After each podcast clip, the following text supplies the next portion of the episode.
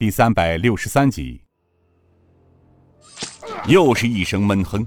众人抬头看时，尹建平所用打落飞镖的物件，只是两粒在手中捏碎的银子。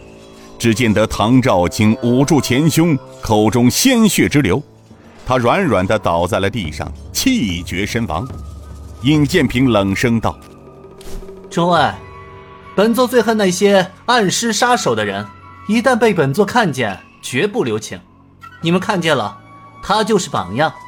若是你们当中有谁还敢如此，休怪本座手辣！又是一声惨叫，惊得众人看去，杜乃谦的一颗人头飞起，离头的脖梗中鲜血喷射而出。洪金宝单钩迎头一勾，便勾住了杜乃谦人头的发结，将杜乃谦的人头挂在了钩上。洪金宝这一举动，无疑激起了飞虎门人及江湖黑道中人的怒气。只听得一人大喊道：“兄弟们，你们看见了吗？咱们接连死伤了这么多兄弟，再等下去，由他们把门中兄弟一个个给杀光，反正咱们迟早都死，还不如与他们拼了！兄弟们，杀呀！”这人的喊声再次挑起了一场无法制止的杀戮。飞虎门的人这一杀出。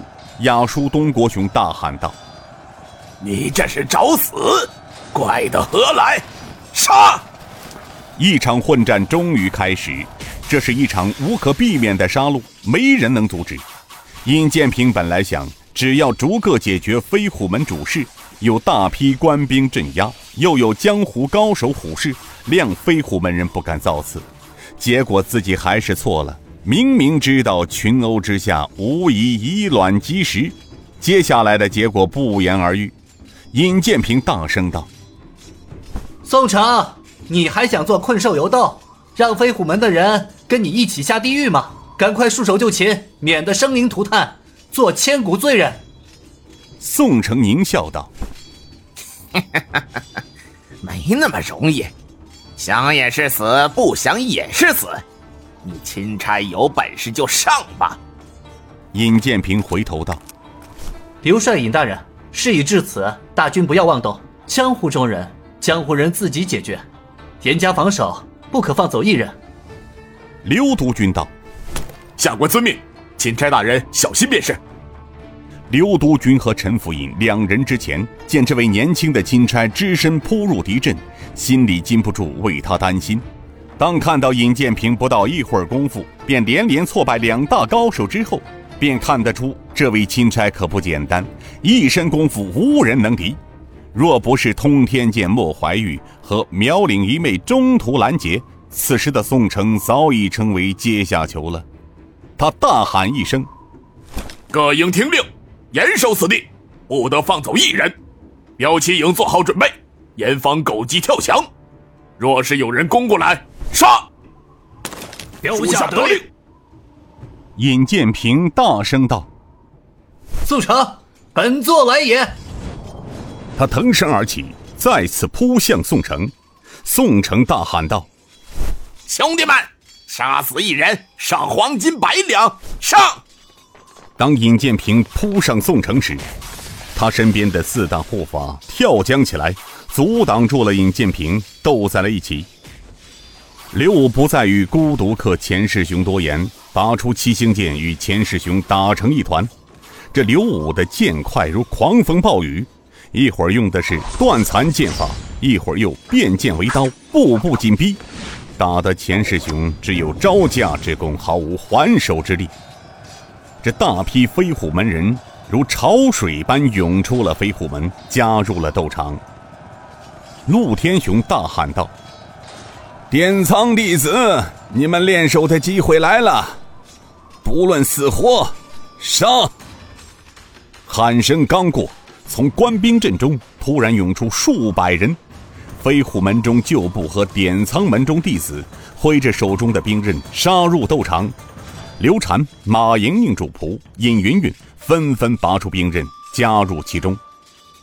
小香儿见尹建平被宋城四大护法缠住，于是他纵身而起，凭借着出神入化的轻功，飞身扑向宋城，并大声道：“宋城，你这个奸诈小人，姑奶奶来会会你！”他手中的剑在扑向宋城当面时，挽了个剑花，一招直捣黄龙，刺向宋城的面门。宋城见是一个十三四岁的小丫头，持剑飞身向他挑战，他大声狞笑道：“ 乳臭未干的黄毛丫头也敢向本座挑衅，真不知死活！送你回你姥姥家去！”他不顾刺向面门的剑。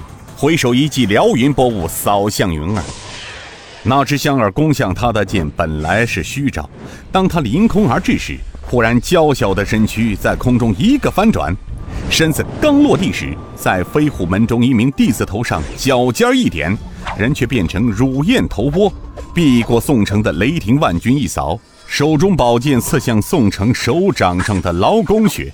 香儿虽然年纪尚小。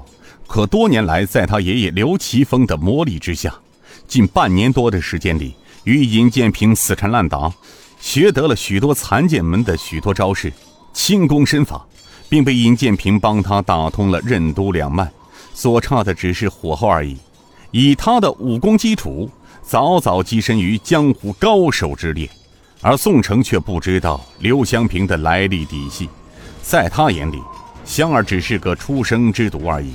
然而，当他向香儿使出一记撩云波雾万钧一击时，他突然发现自己犯了一个错误。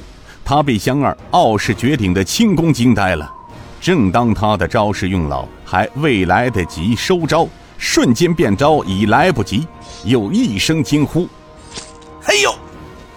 他的手撞上了香儿的剑，左手被剑划出一道血口。